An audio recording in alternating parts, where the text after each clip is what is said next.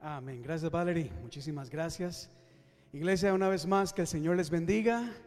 Qué gusto es poder estar acá nuevamente con ustedes después de, de algunas semanas eh, que Dios nos dio la oportunidad de estar de vacaciones con mi familia, después de tanto tiempo, de, de un año y de varios meses intensos sirviéndole al Señor. eh, Dios nos dio el regalo tan lindo de poder volver a visitar mi país, Costa Rica. Y aunque fueron dos semanas de vacaciones, los que somos de acá, bueno, cuando viajamos a nuestros países, ¿verdad? Que nunca, eso no es vacación. Más bien uno regresa muchísimo más cansado de todas las cosas lindas, de toda la gente que uno quiere ver, con la que quiere compartir. Así que tuvimos dos semanas intensas, no solamente compartiendo, conociendo Costa Rica, sino también, eh, también predicando la palabra de Dios, reuniéndonos con muchos pastores y comiendo. Por eso me escondo detrás de este púlpito hoy para que no se note tanto. Pero es que, ay, cuánto uno extraña nuestra comida criolla. Que por más que uno lo intente acá, ¿verdad? Muchas veces no es lo mismo. Pero allá nosotros, gracias a Dios, pudimos disfrutar después de, de dos semanas. Y sí les digo que dos semanas para mí se me hicieron eternas. eh, cuando uno no viene a la iglesia, de- después de tanto tiempo, la verdad mi vida es la iglesia. Y cuando uno no viene se hace bastante extraño y me hicieron muchísima falta.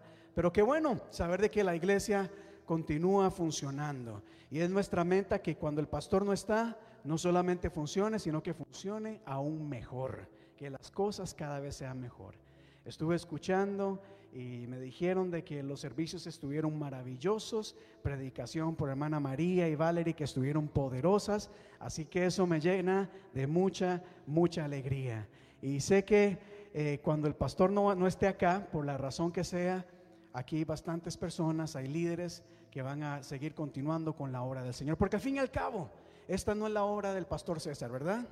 Esta es la obra de Dios. Y usted es parte de la obra de Dios. Así que qué bueno estar acá en esta tarde. Le invito a que tome su Biblia, por favor. Vamos conmigo a 2 de Corintios capítulo 10. Voy a leer de la nueva versión internacional, que es la Biblia anaranjada. Pero también tengo la, la- lectura acá en la pantalla, eh, para los que nos desean acompañar acá. Pero vamos a ir a 2 de Corintios capítulo 10, verso 3 al 5. Y cuando lo encuentre, diga conmigo, gloria a Dios. ¿Lo tienen iglesia? Dice la palabra de Dios de la siguiente manera.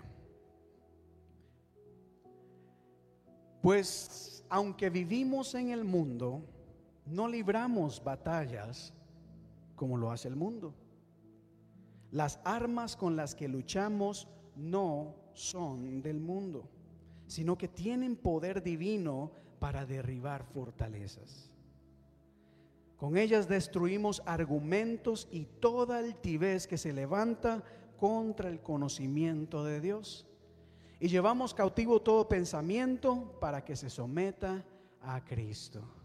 Y repita conmigo, por favor, el primer verso, el verso 4. Diga conmigo, las armas con las que luchamos no son del mundo, sino que tienen poder divino para derribar fortalezas. Amén.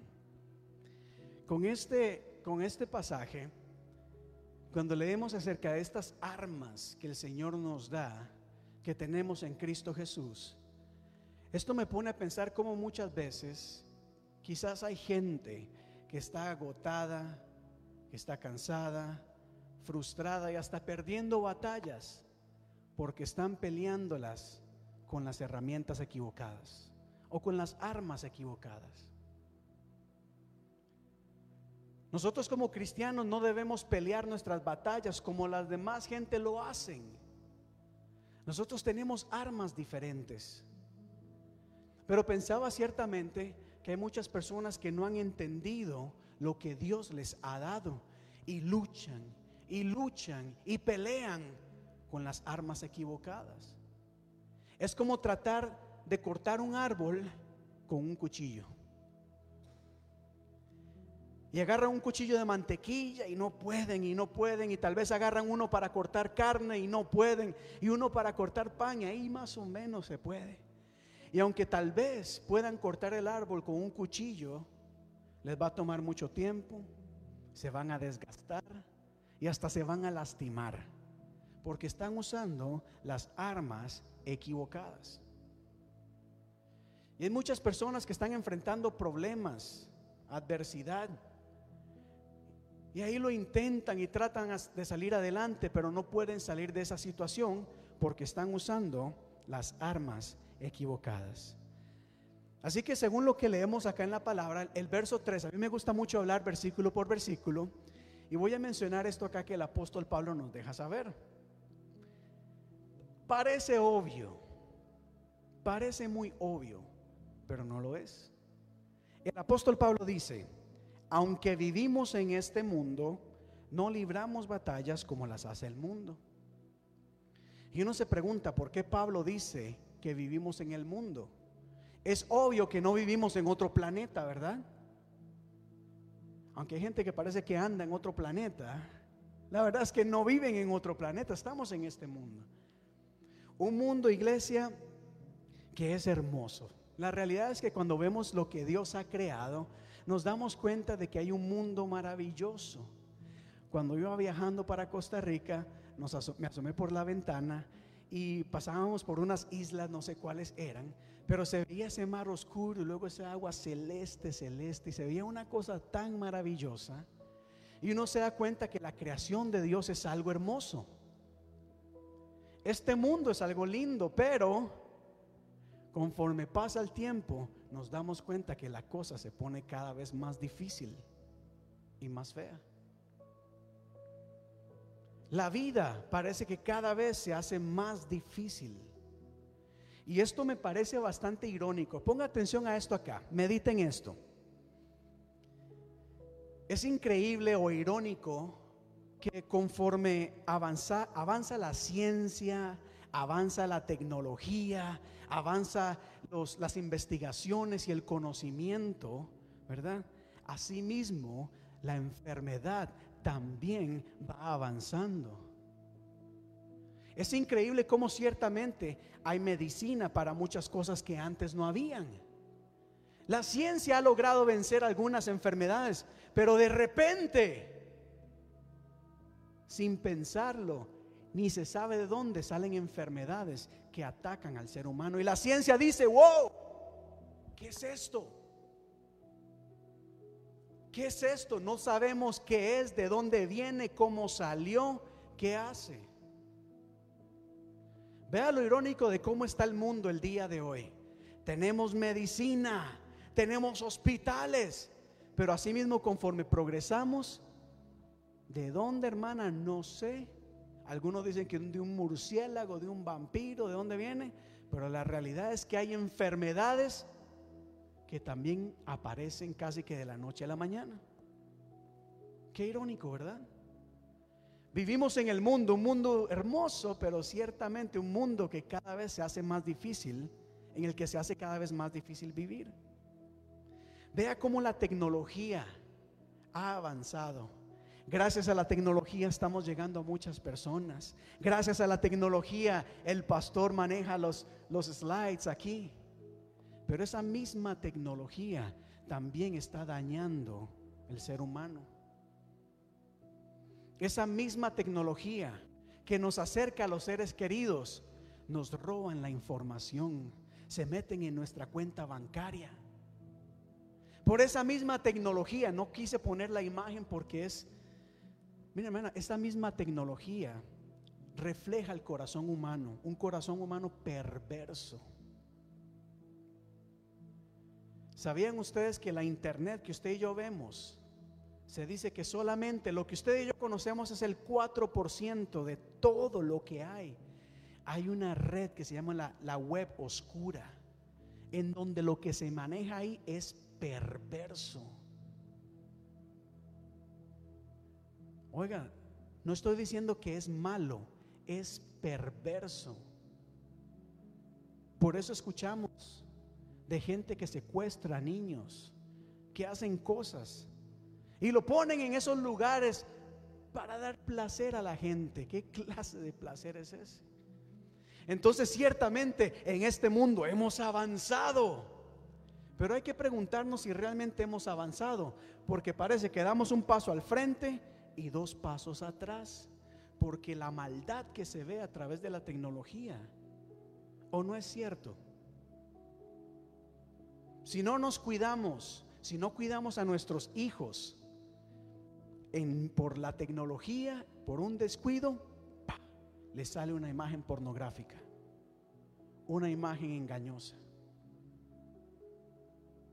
No sé si me entienden acá. El ser humano en este mundo hoy en día ha podido explorar el espacio, ha podido explorar las montañas, ha podido explorar las profundidades del mar. Y la gente dice, wow, ¿cómo hemos avanzado en este mundo? El ser humano ha alcanzado muchas cosas.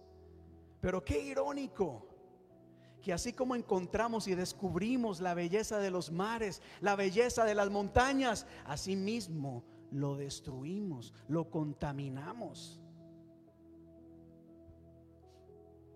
¿Cierto o no es cierto? ¿Cuánta basura no desecha el ser humano hoy en día?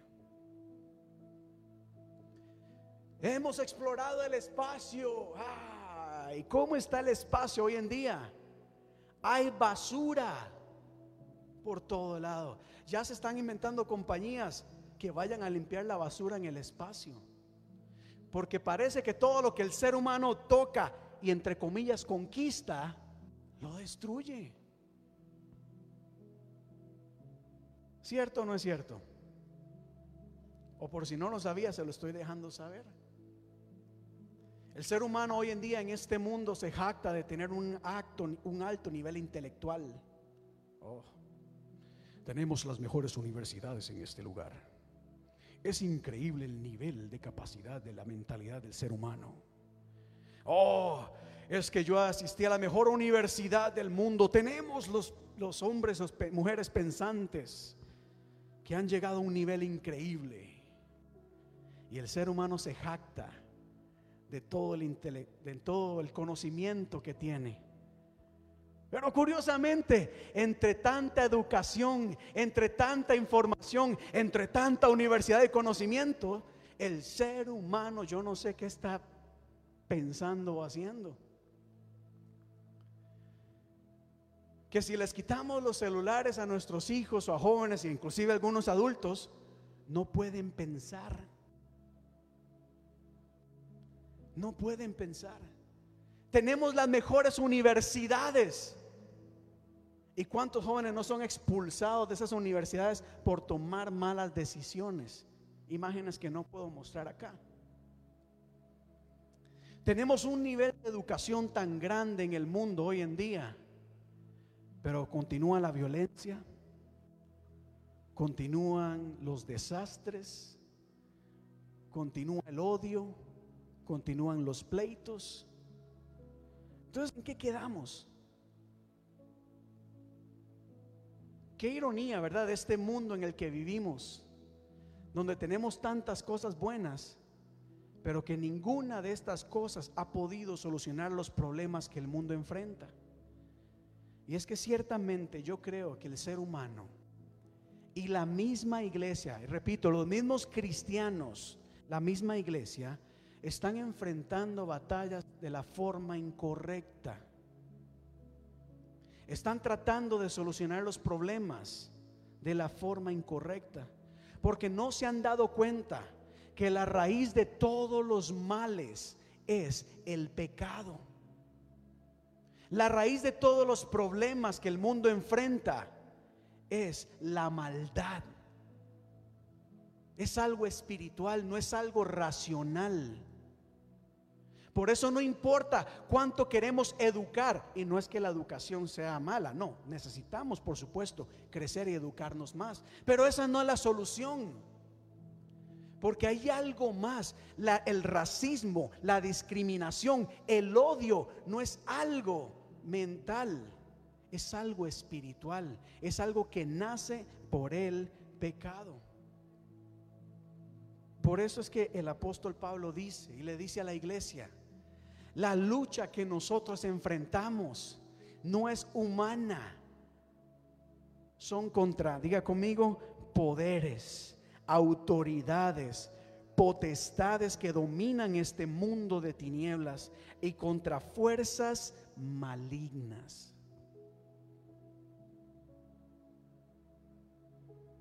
¿Sabían ustedes que la guerra que estamos librando no es ni, ni de contra la sociedad, es contra espíritus diabólicos, fuerzas malignas que han entenebrecido o oscurecido el pensamiento de las personas. Y por eso tratar de solucionar los problemas con armas humanas no ha servido. Mire hermanos, me pongo a pensar acá, por ejemplo, ah, se me adelantó. Por ejemplo acá, mire cuántas clases de ética tenemos hoy en día. Donde sea que trabajamos se nos obligan a, capacitar a los empleados, por ejemplo, sobre sobre conductas de ética o de maneras correctas de hacer las cosas. Sin embargo, a pesar de tantas clases que la gente ha tomado, la corrupción que vemos en el mundo sigue igual, si no hasta peor. Ahora que estaba en mi país, les podría pasar toda la tarde contando las quejas de la gente, del pueblo, en contra del gobierno de cómo decían, mire, al gobierno se le ha dado tanto dinero para ayudar al pueblo, pero ese dinero no ha aparecido por ningún lado. Bueno, perdón, sí ha aparecido, sí sabemos dónde está. Y la gente dice, vamos a dar clases de ética para que la gente sepa lo que es bueno y malo, hombre. Eso no ha funcionado. Entonces vamos a hacer leyes en este mundo vamos a establecer leyes para eliminar el racismo, para eliminar la discriminación, para eliminar la injusticia. Y por más leyes que han habido, si algo se caracteriza al ser humano, o algo que caracteriza al ser humano, es la rebelión. El ser humano por naturaleza es desobediente. Y cuando a uno le dicen, no hagas esto, ¿qué es lo primero que uno quiere hacer? desobedecer. Le dicen a uno, no lo hagas, y uno empieza, ah, ahora más lo hago. Como mi papá me dijo que no, pues ahora con más ganas lo hago. El gobierno llega y dice, por favor, vamos a ponernos las máscaras para evitar el contagio. Y no, es que eso es el gobierno que quiere controlarnos. Eso es el gobierno y yo no voy a obedecer lo que el gobierno dice. Lo que quiero decir es que no importa lo que el hombre haga, el ser humano tiene, la tiene por tendencia el desobedecer las leyes. Hoy en día la gente está peleando y dice, vamos, definitivamente la sociedad está siendo atacada. El círculo familiar tenemos que redefinirlo. Antes y bíblicamente la familia era papá, mamá y los hijos. Ahora no, tenemos que incluir a todo mundo, tenemos que aceptar las diferencias y ya le echan a uno un mundo de historias. Pero por más cambios que el ser humano ha querido hacer, por más apertura, la familia sigue desintegrada, la familia sigue siendo disfuncional, sigue habiendo división, rencor, problemas, odio. Y la iglesia y el creyente no pueden seguir peleando las batallas como el mundo lo hace. Hay batallas que estamos enfrentando con las herramientas equivocadas. Repito, no estoy en contra de las leyes, no estoy en contra de la tecnología, de la educación. Vamos a seguir apoyando, por supuesto, pero entendiendo de que el ser humano es incapaz en sí mismo de solucionar todos los problemas. La única respuesta está en Cristo Jesús. Pero esto es lo que sucede. ¿Cuántos dicen amén a eso? La única respuesta está en Cristo Jesús. Digan amén a eso. Pero el problema está de que a pesar de que decimos que la única respuesta está en Jesús, el apóstol Pablo notó eso hace muchos años y hoy en día es lo mismo. se levantan argumentos en contra del conocimiento o la verdad de Dios. El ser humano se levanta para oponerse a la verdad de Dios. Se levanta con toda altivez. Diga conmigo altivez. Altivez es orgullo. Es decir, el ser humano por orgulloso dice, no, a mí nadie me va a decir lo que tenga que hacer como yo deba pensar, nadie me va a decir lo que yo deba hacer, yo voy a hacer lo que yo quiera porque es mi vida, porque es mi cuerpo, porque es mi derecho. Y entonces cuando uno lo confronta con la palabra, el ser humano dice, no, eso no es así. En tiempos del apóstol Pablo decía, hay gente que se levanta con argumentos, que cuando uno les habla de Dios, le empiezan a dar unos cuentos, unas historias con tal de rechazar la verdad de Dios. Por ejemplo, eso pasaba antes y pasa hoy. Hay una verdad de Dios, una verdad, un principio divino que dice Jesús, cuando Jesús dijo, yo soy, diga conmigo esto así en voz alta, yo soy el camino, la verdad y la vida. Nadie viene al Padre si no es por mí. Repito una vez más, yo soy el camino, la verdad y la vida. Nadie viene al Padre si no es por mí. Eso lo predicamos, eso lo dice la palabra. Pero ¿qué hace el ser humano, Valerie? No. Eso jamás puede ser así. Porque hay muchas maneras de llegar al cielo. Hay muchos dioses. Es más, ustedes como cristianos son intolerantes. ¿Quiénes creen ustedes que son? Eso no es posible. No podemos juzgar a los demás, dicen. Hay muchas formas de llegar al cielo. Yo estuve en una, una clase que tengo que tomar. Eh, y una de esas clases, personas que están aspirando al pastorado, eh, y lo digo anglo, no, no hispano, porque yo no he escuchado hispanos que digan eso, pero aquí en anglo, y decían, es que hay muchas maneras de ir al cielo. No importa el Dios en que usted crea, no importa dónde estés, hay diferentes puertas para entrar al cielo. Y uno dice, pero la Biblia dice, no, pero es que eso no está bien mientras uno sea buena persona, mientras uno no le haga daño a nadie. ¿Cierto o no es cierto? El argumento humano, la altivez dice no. Yo entro al cielo porque entro, como a mí me dé la gana, pero yo entro. A mí nadie me va a decir cómo entrar al cielo. Yo entro porque soy buena gente, porque voy a la iglesia de vez en cuando porque, uh, porque yo le doy una, una, una ofrendita, una monedita a los indigentes en la calle. Yo soy buena gente. Pero la Biblia nos dice que solamente por Cristo Jesús tenemos entrada al cielo. Otro ejemplo acá. Lea esto conmigo en voz alta. Porque escrito está, sed santos porque yo soy santo. Una vez más, escrito está, sed santo porque yo soy santo. Dígale a la persona que está a su lado, sé santo, sé santa porque Dios es santo. Pero no, eso es legalismo. Eso es legalismo, dicen algunos. No, la Biblia misma dice, no juzgues para que no sean juzgados. Y que cuando pones un dedo para señalar, hay tres dedos apuntando de a ti. Y le echan a uno otra historia. Pero la Biblia dice que tenemos que vivir en santidad. Pero uno no escucha al mundo hoy decir eso. ¿Sabe qué dice el mundo? Dios es amor, Dios nos ama, no importa cómo seas. Dios te ama tal y como eres. Claro que sí, pero la Biblia también dice, ve y no peques más. Ven tal y como eres. Pero la Biblia dice que en Cristo somos transformados. Las cosas viejas pasaron he aquí, todas son hechas nuevas. Hoy se predica mucho del amor.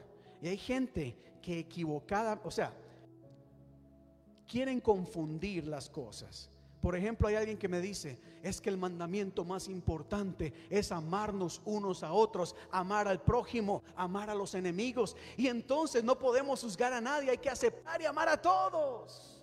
Yo le digo, claro que sí, por supuesto, eso es bíblico. Pero el primer mandamiento es amar a Dios sobre todas las cosas. Y ese amor se demuestra en obediencia y en santidad.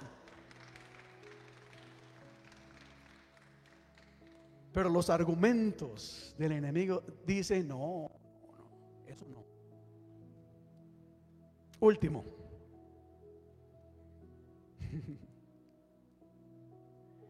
No han leído, replicó Jesús. En el principio el Creador los hizo. No veo bien acá. No sé. ¿Qué dice ahí? No veo. En el principio el Creador los hizo. ¿Qué dice? Ah, hombre y mujer. Y por eso dejará el hombre a su padre y a su madre y se unirá a su esposa. Y los dos llegarán a ser un solo cuerpo. Pero la gente dice, no, no, no. Ahora no solamente hay dos, hombre y mujer, ahora hay, tire para arriba y escoja lo que quiera.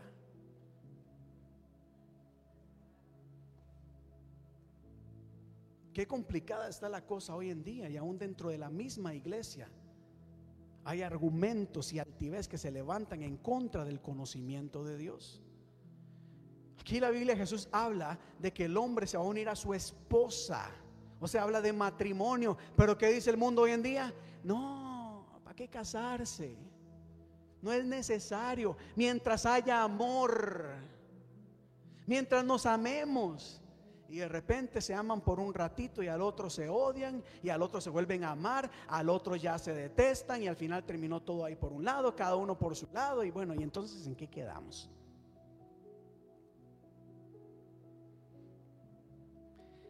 La altivez y el orgullo no tolera aceptar el orden divino de Dios. Por eso es que el mundo está perdiendo batallas, por eso la iglesia también está perdiendo algunas batallas, porque se están adaptando a lo que el mundo dice y han olvidado de que sus armas no están en lo que el gobierno establece, lo que la gente establece, la preferencia a los demás está en lo que la palabra de Dios ya ha establecido. ¿Queremos vencer? Hay que someternos a lo que Dios dice. ¿Cuántos dicen amén a eso? Pero bueno, ya voy terminando acá. Porque continúa el apóstol Pablo diciendo que algunas de las batallas o las batallas que enfrentamos podemos ganarlas por medio de armas poderosas. ¿Y saben ustedes cuáles son esas armas? ¿Me podrían acá alguno levantar la mano y decir alguna arma que ustedes creen que Dios nos ha dado para enfrentar batallas. Yo sé que aquí hay personas que la saben porque la hemos hablado siempre. ¿Cuál? La palabra. Es más, sí, vamos a entrar de una, vamos a empezar a la palabra. Gracias, hermana. La Biblia nos dice, por ejemplo, que la palabra de Dios es el arma, la espada que Dios nos ha dado. Jesucristo dijo, escrito está.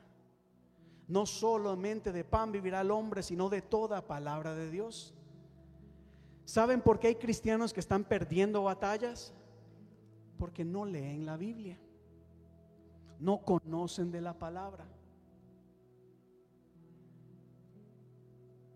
Cuando yo puse estas armas acá, yo dije, Señor, pero si ya todo el mundo sabe esto.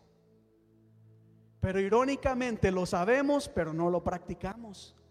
Porque el creyente que está pasando problemas, dificultades, sí, quizás se tira al suelo y llora, pero también se levanta y dice, escrito está, el Señor está conmigo, no me va a dejar y nunca me va a abandonar. El creyente que conoce y lee la palabra declara lo que las escrituras ya han establecido. ¿Cómo sé yo que muchos creyentes no leen la Biblia? Porque siempre, el mismo chiste de siempre. Porque cuando a uno le dicen, camarón que se duerme se lo lleva a la corriente y creen que eso dice la Biblia, están mal.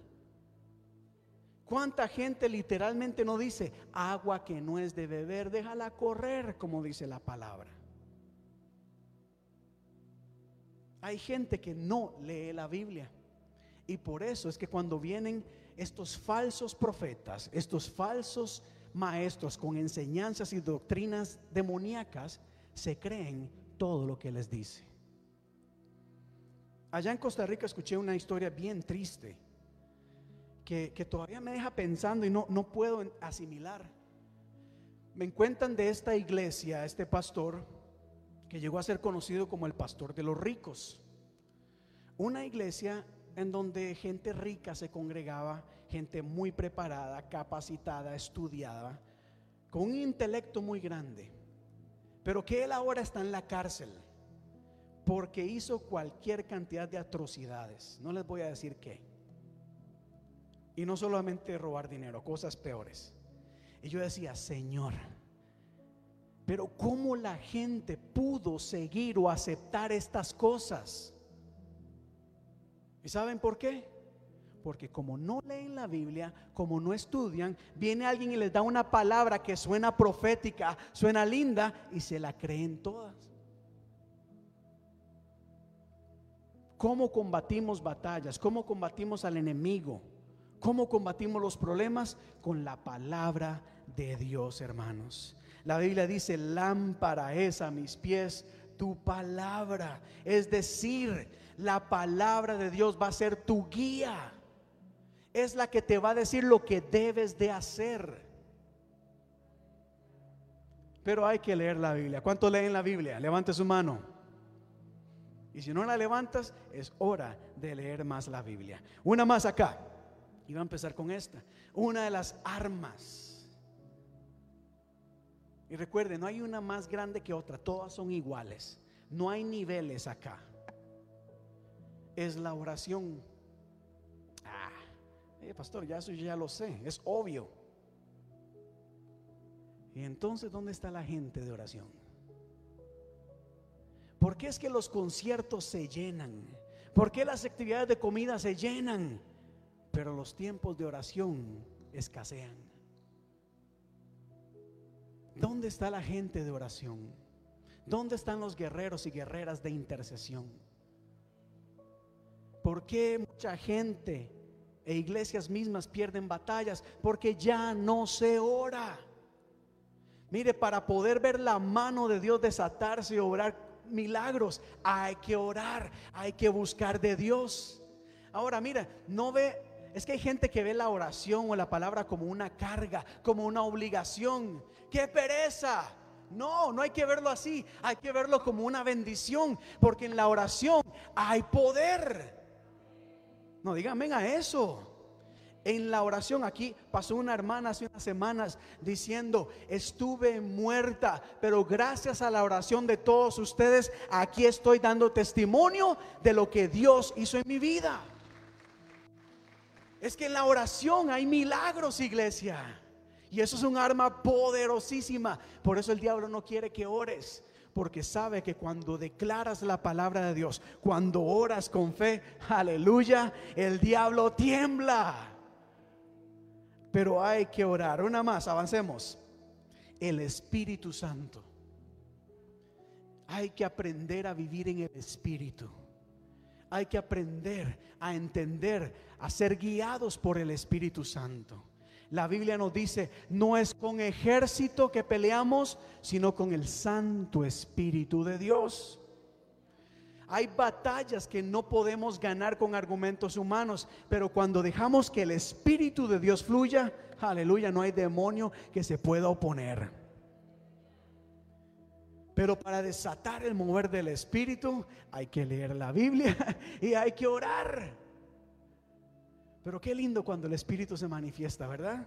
¿Cuántos lo han experimentado acá? Levanta sus manos y han experimentado el mover del Espíritu. Es algo maravilloso. Pero el diablo no quiere que vivas en el Espíritu, quiere dominar tu carne. O al contrario, perdón, quiere que la carne te domine.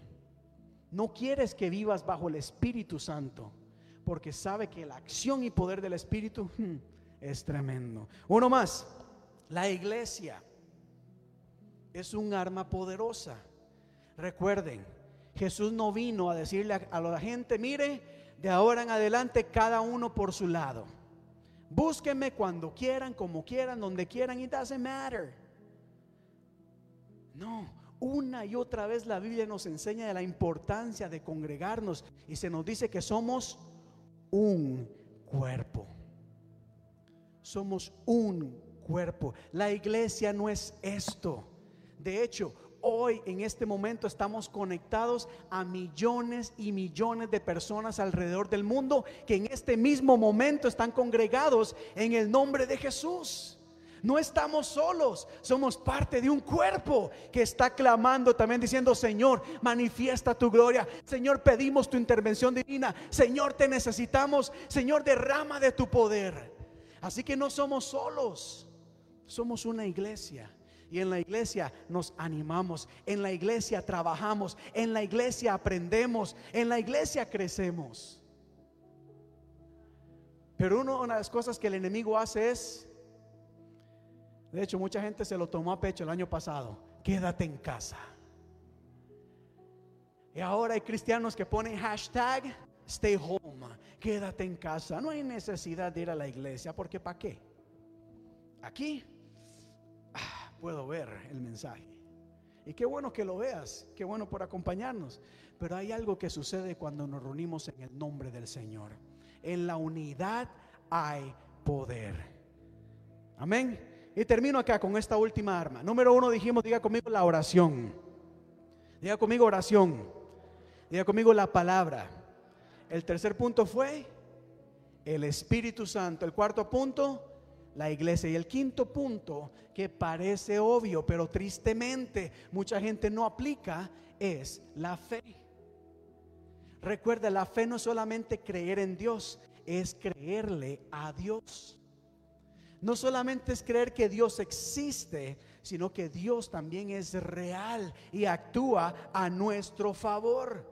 Por eso Jesucristo dijo, en verdad les digo que si tienen fe como un grano de mostaza, dirán a este monte, pásate de aquí a allá, y el monte se pasará y nada les será imposible. Y por eso, como el enemigo sabe que esta arma es poderosísima, hace todo lo posible para desanimarte, para hacerte dudar para que no apliques tu fe. Y levanta argumentos, levanta orgullo, altivez, para que tu fe sea pequeña. Porque el enemigo sabe que un creyente de fe, aleluya, no hay nada que lo detenga. Amén. Porque saben que por la fe los enfermos son sanos por la fe, por la oración, por la palabra de Dios, por el poder del Espíritu Santo, por la iglesia, milagros ocurren, demonios se van en el nombre de Jesús. Créalo, créalo. Aviva tu fe, iglesia. Hay que despertar, hay que creer. Para el que cree, dice la Biblia, todo le es posible.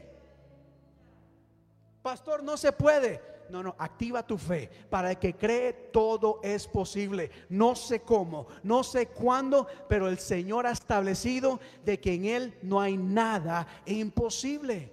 Pero hay que creer. Hay que creer que Dios sana, que Dios libera, que Dios fortalece, que Dios restaura, que Dios anima, que Dios consuela. ¿Tienes problemas familiares? Te doy permiso para que te quejes por un momento. Ay, los problemas. He luchado tanto. Qué difícil está la situación. Quéjate, llora por un momento. Pero también llegará el momento de cortar ese llanto, ese lamento y empezar a creerle a Dios. Y reciba esto en el nombre de Jesús. Porque los argumentos humanos son, son limitados. Pero la fe mueve montañas. La fe mueve montañas.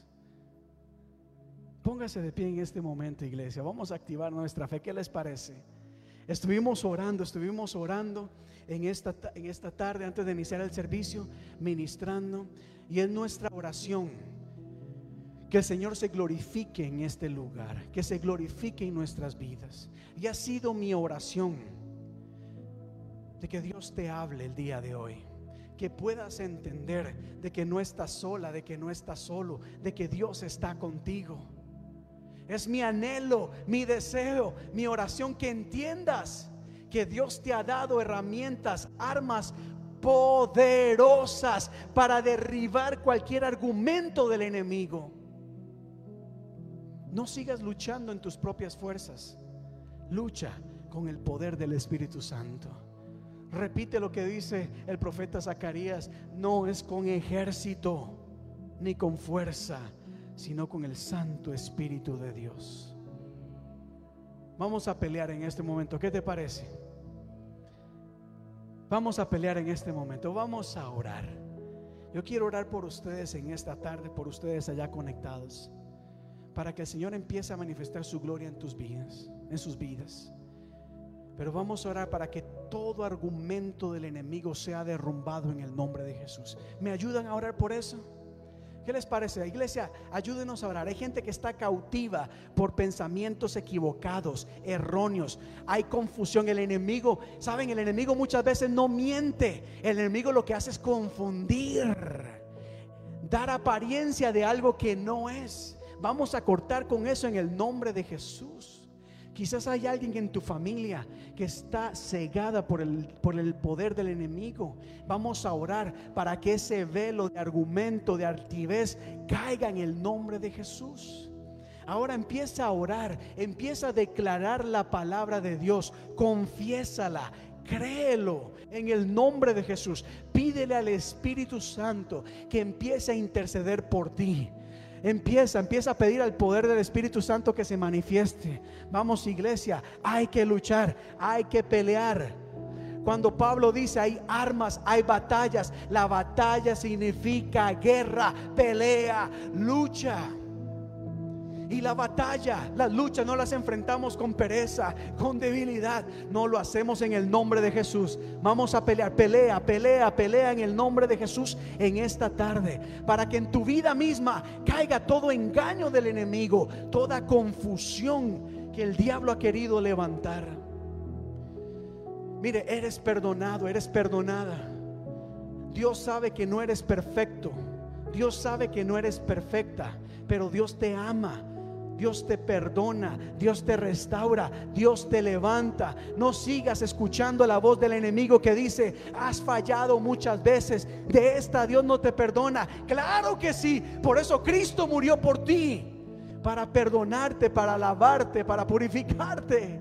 Ora por tu familia, que puedan entender de que Cristo murió por ellas, que puedan entender que el Señor las ama a pesar de sus imperfecciones. Ciertamente Dios las ama tal y como son. Y llegará el momento en que Dios hará su obra de transformación. Pero por el momento clama, clama. Utiliza el arma de la intercesión, el arma de la palabra. Si estás padeciendo escasez, si estás teniendo problemas económicos en este momento, di conmigo, la Biblia dice, escrito está, el Señor es mi pastor y nada me va a faltar. Escrito está. Eso es lo que dice la palabra de Dios. Aleluya. Deja que el Espíritu Santo empiece a fluir en tu vida. Deja, pídele, Señor, necesito ser lleno de tu Espíritu. Necesito, oh Dios, la guía del Espíritu Santo en mi vida. Aleluya. Empieza a pelear en el Espíritu. Empieza a pelear en el Espíritu. Deja que el Espíritu te lleve, te dirige. Quizás lo que tiene, deja que el Espíritu te habla. Hay gente que lo que necesita hacer es imponer manos sobre aquellas personas que necesitan de Dios. Aleluya. Deja que el Espíritu te hable de cómo debes de actuar, qué es lo que debes decir. ¿Qué es lo que debes de hacer? Espíritu Santo, eso es un arma poderosa. Deja que el Espíritu empiece a obrar en tu vida. Quizás lo primero que el Espíritu debe hacer es renovarte, es purificarte, es transformarte. Así que di Espíritu Santo, envía tu fuego para que me consuma, deshaga todas, toda impureza. En el nombre de Jesús. Aleluya, aleluya. Ora conmigo, dile Señor, como iglesia nos unimos, como iglesia oramos, como iglesia clamamos, oh Dios, como iglesia estamos dispuestos, dispuestas a servir, a trabajar, a predicar, oh Dios, el Evangelio de paz, de amor, de salvación. Aquí estamos. Y como iglesia, oh Dios, activamos nuestra fe. Que tu oración sea de fe en este momento. Aleluya.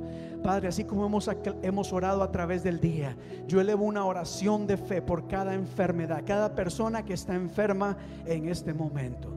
Que a través de tu palabra, que conforme tu palabra ha sido declarada, confesada, predicada, oh Dios, sanidad empiece a surgir en este mismo momento, oh Dios Sabemos de que para ti no hay nada imposible. Tú puedes deshacer toda enfermedad. Tú puedes renovar órganos, restaurar cualquier parte del cuerpo que esté enferma, oh Dios. Lo puedes hacer. Y declaramos sanidad. Diga conmigo, declaro sanidad. Declaro sanidad. Vamos, vamos, iglesia, diga, declaro sanidad hasta que lo creas, hasta que lo creas, hasta que lo creas. Yo declaro sanidad, yo creo sanidad, yo veo sanidad en el nombre de Jesús. Aleluya. No es solo orar con el pastor. Vamos, ve, ve sanidad en tu vida, ve sanidad en tu familia. Eso es la fe, la certeza de lo que se espera, la convicción de lo que no se ve. Oh Dios, por medio de la fe es que clamamos, creemos en paz. Inúndanos de tu paz. Mira a cada persona que está pasando aflicción, que están pasando problemas, dificultades. Llénalas de tu paz en este momento. Déjales saber de que tú estás bajo su cuidado porque cada uno de nosotros somos ovejas, ovejas de tu prado. Es decir, tú eres nuestro buen pastor que nos cuidas, que nos proteges, que nos alimenta, que nos defiendes, oh Dios. Ayúdanos a creer, a caminar con la frente en alto, con la confianza de saber de que tú estás con nosotros en todo momento. Aleluya, aleluya. Reprendemos toda ansiedad, toda ansiedad, toda preocupación en el nombre de Jesús. Hay preocupaciones normales por parte de la vida, pero hay cosas que el enemigo causa. Vamos a reprender todo mentira del enemigo, toda ansiedad causada por fuerzas malignas. Aleluya, aleluya, aleluya, aleluya. En el nombre de Jesús reprendemos, reprendemos todo argumento que el enemigo ha levantado en el nombre de Jesús sobre cada persona aquí presente, cada persona aquí conectada. En el nombre de Jesús, todo espíritu maligno se va y obedece la autoridad de Cristo Jesús.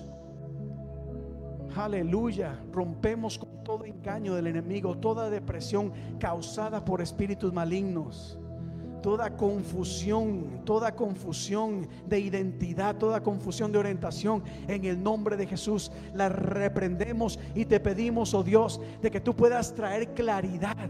Que puedas, Señor, empezar a través de tu Espíritu Santo levantar tu cuerpo, darnos esa identidad, oh Dios, que en ti tenemos. Aleluya, aleluya, aleluya, aleluya. Bendito. Bendito Dios Espíritu Santo, Dios empieza a hacer tu obra en este momento, restaurando nuestras vidas, restaurando nuestra mente, restaurando corazones, sanando cada herida en nuestros corazones, oh Dios. Mira cada persona que tiene un corazón herido. Te pedimos que en el nombre de tu Hijo amado Jesús, tu Espíritu Santo, fluya como un ungüento santo y sane cada herida. Lo creemos en el nombre de tu Hijo amado Jesús. Por la fe confesamos que tu obra se llegará a cumplir. Tu voluntad se llegará a cumplir, oh Dios. Toda oración, toda petición la sometemos a tu voluntad, oh Dios lo que hacemos es aferrarnos a ella, creer en ti, oh Dios, y declarar y confesar lo que ya tú has establecido en tu palabra. Lo creemos, nada será imposible. A ti sea la honra, la gloria, la alabanza, hoy, mañana y siempre, por los siglos de los siglos. La iglesia dice, amén y amén. Ese fuerte aplauso a nuestro Señor en esta tarde, iglesia. Aleluya, aleluya. Aleluya. Cierren sus ojos por un momento. Si hay alguien acá que necesita oración, levántela ahí donde se encuentra, no tiene que pasar aquí adelante. Si desea hacerlo, más que bienvenido, más que bienvenida. Pero donde te encuentras queremos orar por ti como iglesia. Aleluya Dios, Padre, en el nombre de Jesús. Yo te pido por estas personas que en este momento, como acto de fe, han reconocido la necesidad que tienen de ti, oh Dios. Mira ahí, mira ahí esa fe, mira esa humildad, oh Dios. Mira ese corazón que dice, necesito de Dios en este momento. Necesito de oración. Padre, ahí donde se encuentran, no Dios, yo te pido que tu Espíritu Santo empiece a traer dirección a sus vidas, revelación, supliendo cada necesidad, ya sea una necesidad emocional, ya sea una necesidad económica, ya sea que hayan problemas en la familia, ya sea que haya enfermedad, lo que sea, oh Dios, en el nombre de Jesús, como iglesia, como cuerpo nos unimos y creemos, oh Dios de que tú actúas a su favor. Tu palabra dice que cuando dos o tres se ponen de acuerdo en algo, tú escuchas y respondes. Y como iglesia no, estamos bajo un mismo acuerdo y te pedimos de que actúes bajo su favor, oh Dios. Que cualquier necesidad que estén experimentando sea suplida bajo el poder de tu gracia, de tu misericordia. Tú que lo conoces cada cada parte de su ser, conoces su caminar, conoces su ayer, su hoy y su mañana. En el nombre de Jesús las encomendamos en tus manos, Padre. En el nombre de Cristo Jesús decimos amén. Y amén. Una fuerte, un último, una última vez, un fuerte aplauso a nuestro Señor el día de hoy. Pueden tomar su asiento, iglesia. Aleluya. Pueden tomar su asiento. ¿Cuántos se han gozado en esta tarde? ¿Cuántos se han gozado en esta tarde? De verdad, qué bueno. ya está me la garganta. Pero qué bueno, hay un mover lindo del Señor. Hay un mover lindo que el Señor está levantando en este lugar. Hay que entender de que Dios no nos ha desamparado. Dios no nos dijo hay que creer en Jesús y that's it. No. Dios también nos ha dado lo que necesitamos para honrar su nombre, para vivir en santidad, pero también para vencer, iglesia. Así que les animo que en esta semana ¿verdad? Actuemos en fe, caminemos en fe.